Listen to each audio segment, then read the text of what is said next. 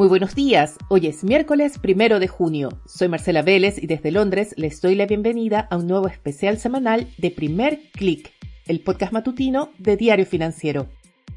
El resultado fue una sorpresa, pero al mercado parece que le gustó la decisión que tomaron los colombianos el domingo pasado, al inicio de la primera sesión de la Bolsa colombiana tras el resultado de la primera vuelta electoral.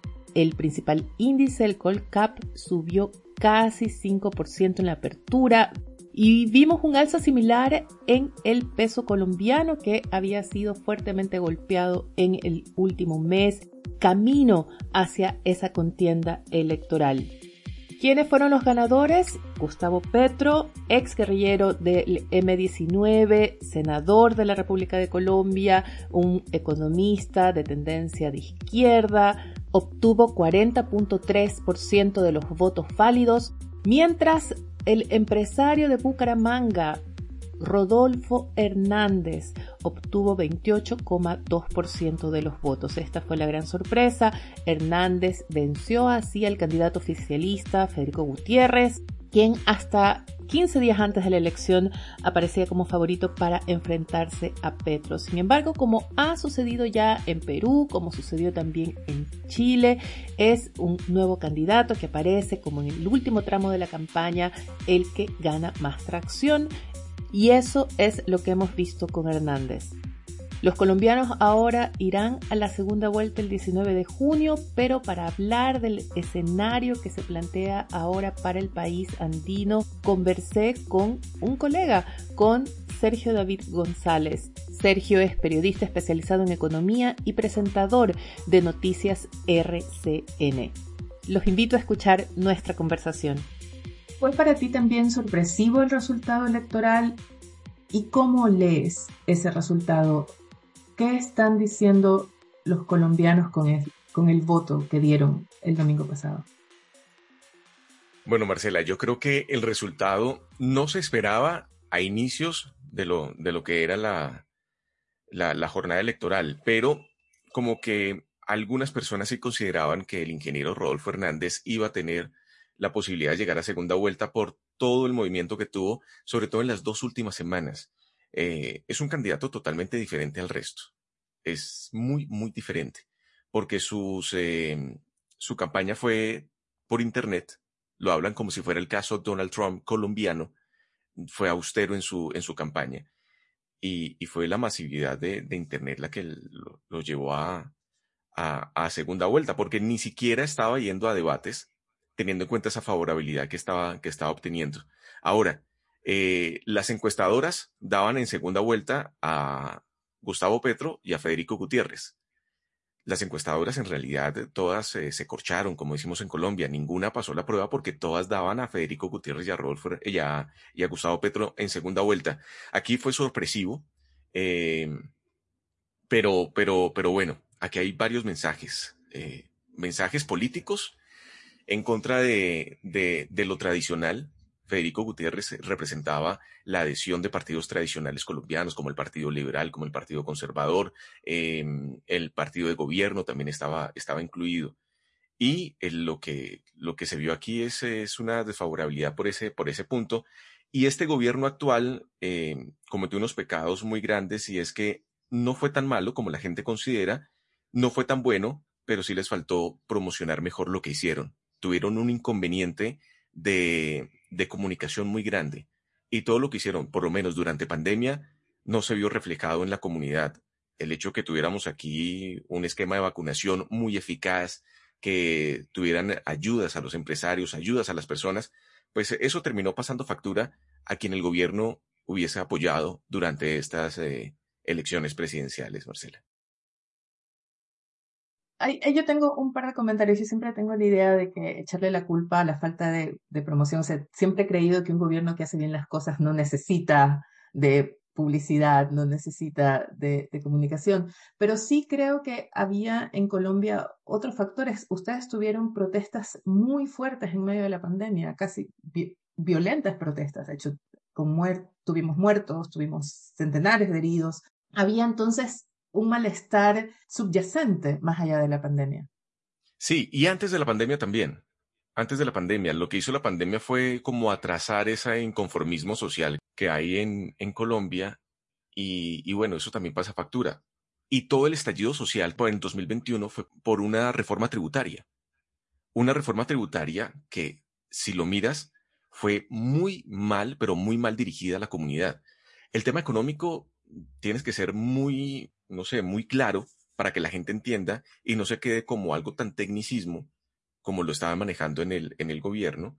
Eh, en ese entonces, Alberto Carrasquilla, que era el ministro de Hacienda, propuso una reforma tributaria para poder recaudar eh, mayores recursos para el gasto del, del, gobierno. Eso se entiende. Eran necesidades, eran, eh, los bolsillos estaban vacíos, no había cómo poder eh, soportar todo lo que estaba pasando en Colombia en tema económico, más cuando hay un confinamiento, las empresas cierran, nadie puede salir a trabajar, las personas que trabajaban del diario vivir, pues no tenían recursos para poder, para poder existir. Entonces, ven unas propuestas, en Colombia siempre ha sido un tema de discusión grabar o no grabar con IVA la canasta familiar. Aquí tenemos tres niveles de, de IVA, el más alto y el general es de 19%, y la propuesta era grabar todos los bienes y servicios en Colombia, incluyendo la canasta familiar. Eso genera que lo que estaba pasando en el 2019, de esa manifestación que estaba ahí como incubándose, ya saliera. Y lo más difícil para una familia es cuando hay hambre en la casa, cuando, cuando el dinero no alcanza. El ministro de Hacienda, que fue aquí muy polémico, no sabía cuánto costaba una cubeta de huevos, no sabía cuánto costaba una unidad de huevo, y el huevo es un alimento fundamental para cualquier tipo de estrato, sobre todo para los de escasos recursos.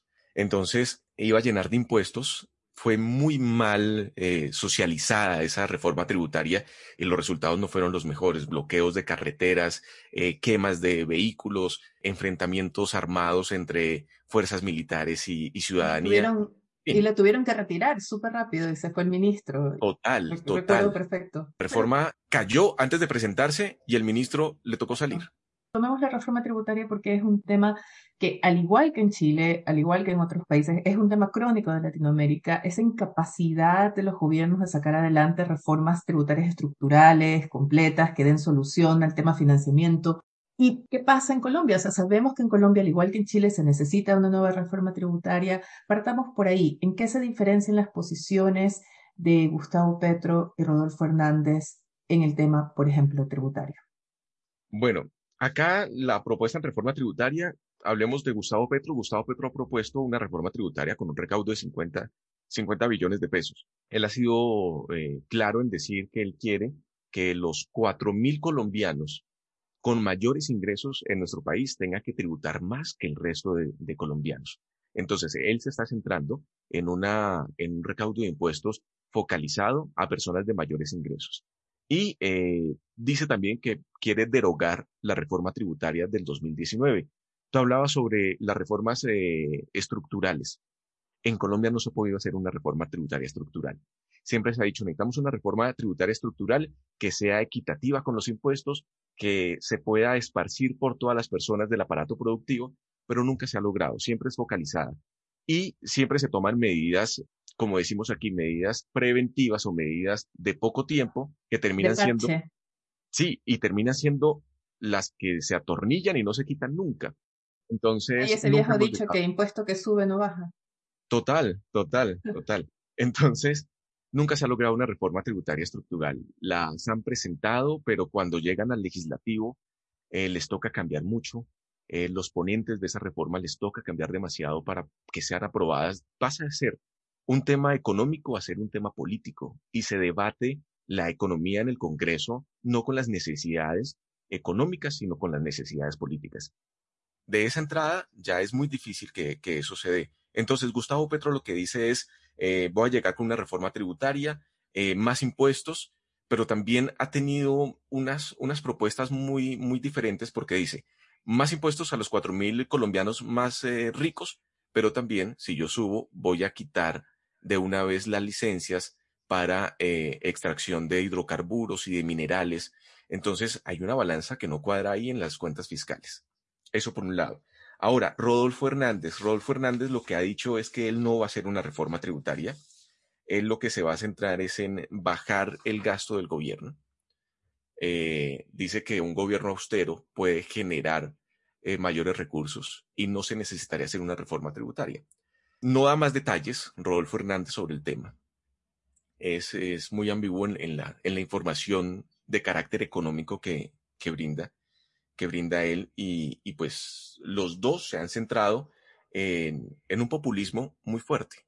Casi como que lo que quiere escuchar la gente, pero sin tener en cuenta las eh, mecánicas reales de la economía y cómo se maneja la economía, cómo se maneja eh, la política monetaria o la política cambiaria, como que desconocen ese, ese aspecto en tema técnico y académico y lo que hacen son discursos donde dicen, no se preocupen, yo no voy a hacer una reforma tributaria. Eso es eh, música para los oídos para quienes no quieren tributar, pero ¿de dónde se va a financiar y si va a reducir la cantidad de, de gasto en el gobierno? ¿Cómo lo va a hacer y qué tan eficaz va a ser eso para las, para las arcas del, del mismo Estado, no? ¿Dirías entonces que la elección está dominada por un tema económico o está dominada por un tema político? Porque en Colombia no, se, no sale mucho, no, se comenta mucho en otros países ahora, pero todavía el tema de seguridad es muy importante. Han, han visto un recrudecimiento de la violencia también en los últimos años. Entonces, ¿Cuál crees que es el tema que pesa más? Y en el discurso no se está dando mucho énfasis al cómo mejorar en tema económico. Mira, no hay nada más sencillo para una candidatura presidencial o una candidatura de lo que sea para un cargo público que decir yo soy el cambio. Cuando tú le hablas a alguien que yo soy el cambio, la gente ni siquiera sabe qué es lo que quiere cambiar, pero quiere un cambio, pero no hace nada para el cambio como cuando alguien dice, no, es que si yo me ganara la lotería, mire, yo me iría de viaje, compraría esta casa, compraría un carro, pero nunca compran la lotería. Entonces, ese cambio no va a ser real. Y eso es lo que está pasando en Colombia. Todos quieren un cambio, pero no saben cuál es el norte de ese cambio. Y eso es lo que estamos viendo. Las dos, los dos eh, candidatos que llegaron a, segunda vuelta eh, son dos candidatos de corte populista y de, y de extremos. Entonces, ahí es muy difícil concretar cómo va a ser el futuro de nuestro país. Es muy difícil saber cuáles son las decisiones que van a tomar una vez lleguen al gobierno, porque una cosa se dice en campaña y otra cosa es cuando ya están en su rol de presidente, con toda su, su, su gabinete, ya cambia, cambia y no van a tener el mismo discurso que se va a tener ahora. Eso ya lo hemos visto en otros, en otros países. Entonces, en este momento no se tiene en cuenta las propuestas, se tiene en cuenta es quién apoya a quién y bajo ese mandato es que la mayoría de colombianos están votando. Eso que estás diciendo respecto a que van a tener que, ya una vez asumido el cargo, sea quien sea quien gane, va a tener que moderar su discurso respecto al de campaña, y eso es así, lo hemos visto en Perú, lo estamos viendo también en Chile con Gabriel Boric. ¿Crees que eso es lo que está apostando al mercado, la reacción que ha tenido hasta ahora? Porque de alguna forma parece que se está apostando a que las instituciones colombianas son lo suficientemente fuertes como para obligar a moderar a cualquiera sea el candidato que gane. Bueno, refiriéndose al mercado, Marcela, ahí la, la situación ya cambia muchísimo porque eh, Fitch Ratings sacó un informe hace dos semanas donde decía que era muy difícil en el corto plazo que Colombia vuelva a recuperar el grado de inversión. Y, lo ve con una falta como de, de, de estabilidad general de lo que pueda vivir el país. Entonces, ya de entrada hay una incertidumbre grandísima la incertidumbre que se está viendo en este momento de la inversión extranjera directa también es alta. Entonces, hasta que no se decante y por lo menos uno o dos años del gobierno que llegue, el primer año normalmente lo que se hace son ajustes de cuentas. ¿Cómo me entregaron la casa? ¿Qué tengo que hacer para que esto siga funcionando? El segundo año, en el 2023, por, por lo menos en este caso, el gobierno tiene que empezar a proponer eh, diferentes decretos, diferentes leyes para que el Congreso empiece a revisar ¿Y qué es lo que va a proponer? En este momento el Congreso de la República también está dividido, no hay ninguna mayoría para los dos candidatos que están en segunda vuelta. Entonces, le toca llegar a, como, como novio a, a novia, empezar a conquistar ese, ese, ese, ese legislativo para que empiecen a aprobar las cosas que el gobierno considera que son, que son importantes. Entonces, el mercado también lo está viendo de una manera muy, muy diferente. Hemos tenido una devaluación muy grande en, del peso colombiano en los últimos, en el último mes sobre todo, por el resultado de las encuestas. Las encuestas hicieron que la volatilidad del dólar en versus peso en Colombia fuera altísima. Llegamos a tener los 4.100 pesos en Colombia en cotización del dólar versus al, al, peso colombiano, fuera de la información internacional de inflación, de lo que está pasando en Ucrania, pero, pero la volatilidad estuvo, estuvo altísima. y ninguno de los que pasan a segunda vuelta eh, son considerados por el mercado como pro mercado. Quizás solo uno, quizás un poco Rodolfo Hernández por ser un empresario, por ser un constructor, por ser una persona que ha generado empleo. Pero a Gustavo Petro el mercado no lo ve como un hombre pro mercado. También JP Morgan se ha pronunciado sobre esto y ha dado sus matices donde, donde la recuperación en Colombia no es tan sencilla con, con candidatos populistas. Entonces, ahí hay que revisarlo con pinzas, porque aquí está en juego no solo quién llega al gobierno y si llega un gobierno de izquierda o llega un gobierno de, de centro, sino que vamos a tener en un mundo globalizado y cómo nos podemos nosotros incluir en un mundo globalizado donde no nos podemos encerrar y ya se ha demostrado que el proteccionismo no es la mejor alternativa para que una economía salga adelante. ¿Cuáles son las fuerzas que podrían acompañar a cada uno de los candidatos? O sea, me da la impresión de que Petro está mucho más preparado en el sentido de estructura política, pero por tendencias, quizás Hernández puede encontrar más eco en los partidos oficialistas, en el partido oficialista en el Congreso. Sí, sí, sí, sí. Ayer, por ejemplo, lo vimos, el domingo, perdón, vimos a Federico Gutiérrez que llevaba en su espalda al Partido Liberal, al Partido Conservador, al Centro Democrático. Y en sus primeras declaraciones fue decir, voy a votar por Rodolfo Hernández. Es como decir, todos los que me siguieron a mí sigan a Rodolfo Hernández. Eh, se ha hablado mucho estos, estos días, ayer sobre todo, qué tan eh, factible y cómo ayudaría eso a una candidatura de Rodolfo Hernández, si realmente lo puede beneficiar o lo puede perjudicar. Gustavo Petro es un hombre de política, siempre ha vivido de la política, entonces sabe cómo se hace la política. Como decimos en Colombia, es un zorro viejo en ese, en ese aspecto. Eso es un punto a favor para él pero también hay una comunidad en Colombia, casi como un 50-50, que no está de acuerdo con su plan de gobierno y la forma como lo está llevando, como lo expresa, o las personas que le siguen también vinculadas muy cercanas a lo que ha sido Venezuela. Entonces, en este momento, si tú trazas una línea en Colombia, está perfectamente dividida la población en qué votar y por eso estos resultados va a ser de photo finish el próximo 19 de junio. La, la división es, es muy marcada en nuestro país, es muy marcada. Aquí pasamos a un renglón político, marketing y de propuestas poquito. O sea, ¿no podrías decirme, por ejemplo, más allá del, tema tributario, cuál es el programa económico de cada uno? No hay una claridad al respecto. La claridad más alta la tiene Gustavo Petro en su plan de gobierno. Propone muchas cosas, pero también propone cosas que, que, que uno no sabe si son fáciles de ejecutar. Por ejemplo, él habla de, en tema de salud, de eliminar las CPS y las IPS, y que todo sea, que se acabe la parte contributiva y todo se convierta en un solo eh, régimen eh, de atención, sin importar si la persona tiene o no tiene ingresos. Eso por un lado. Rodolfo Hernández en tema de salud, de los, los programas son mínimos, son mínimos en ese aspecto. En tema de vivienda, eh, Gustavo Petro propone, por ejemplo, yo tenía por acá, Gustavo Petro propone, aquí está, buscará promover los procesos asociativos para el acceso a la vivienda a través de organizaciones populares, eliminando la obligatoriedad de tener previamente suelo. Es decir, el gobierno decide dónde construir, no lo dice textualmente, pero si uno lee entre líneas puede decir, este terreno me gusta, este terreno lo vamos a utilizar para construir. ¿De quién es? No sabemos, pero lo vamos a utilizar para construir. Entonces deja muchas cosas para las personas que, tienen propiedad privada mm, que, no, que no es muy agradable en ese, en ese aspecto. Eh, Rodolfo Hernández, por ejemplo, propone un tema de aldeas, de aldeas rurales.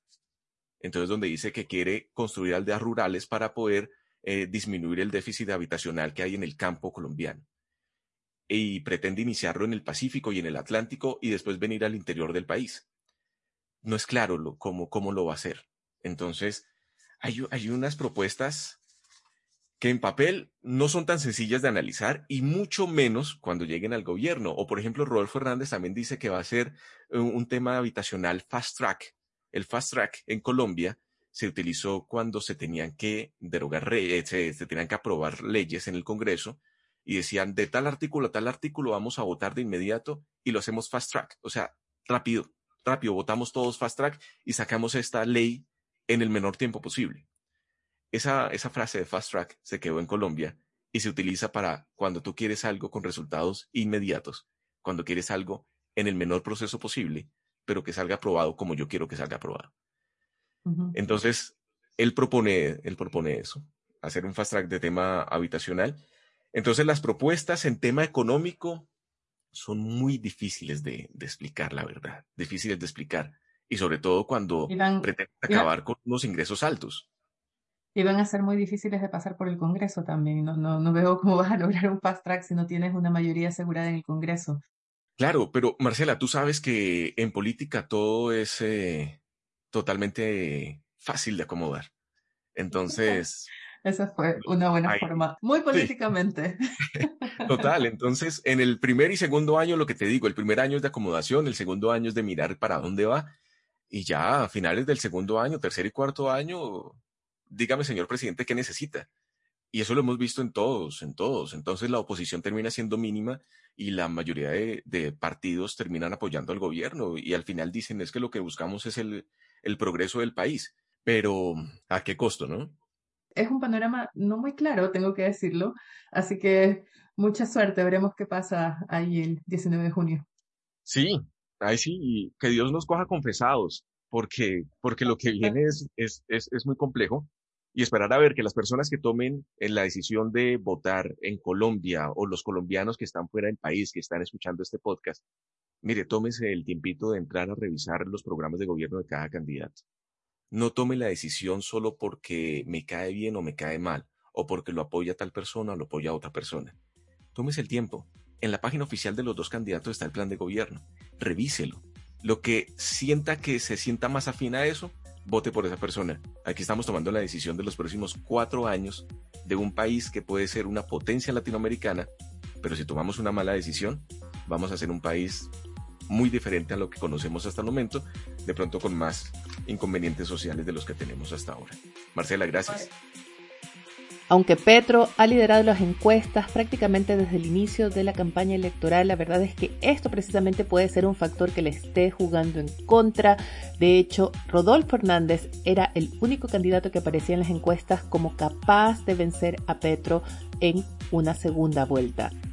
Y esto es lo que parece estar apostando el mercado que Hernández será capaz de sumar los votos de Federico Gutiérrez, el candidato oficialista, quien ya expresó su apoyo a Hernández, así como movilizar algunos indecisos y a todos aquellos que no quieren que gane Petro.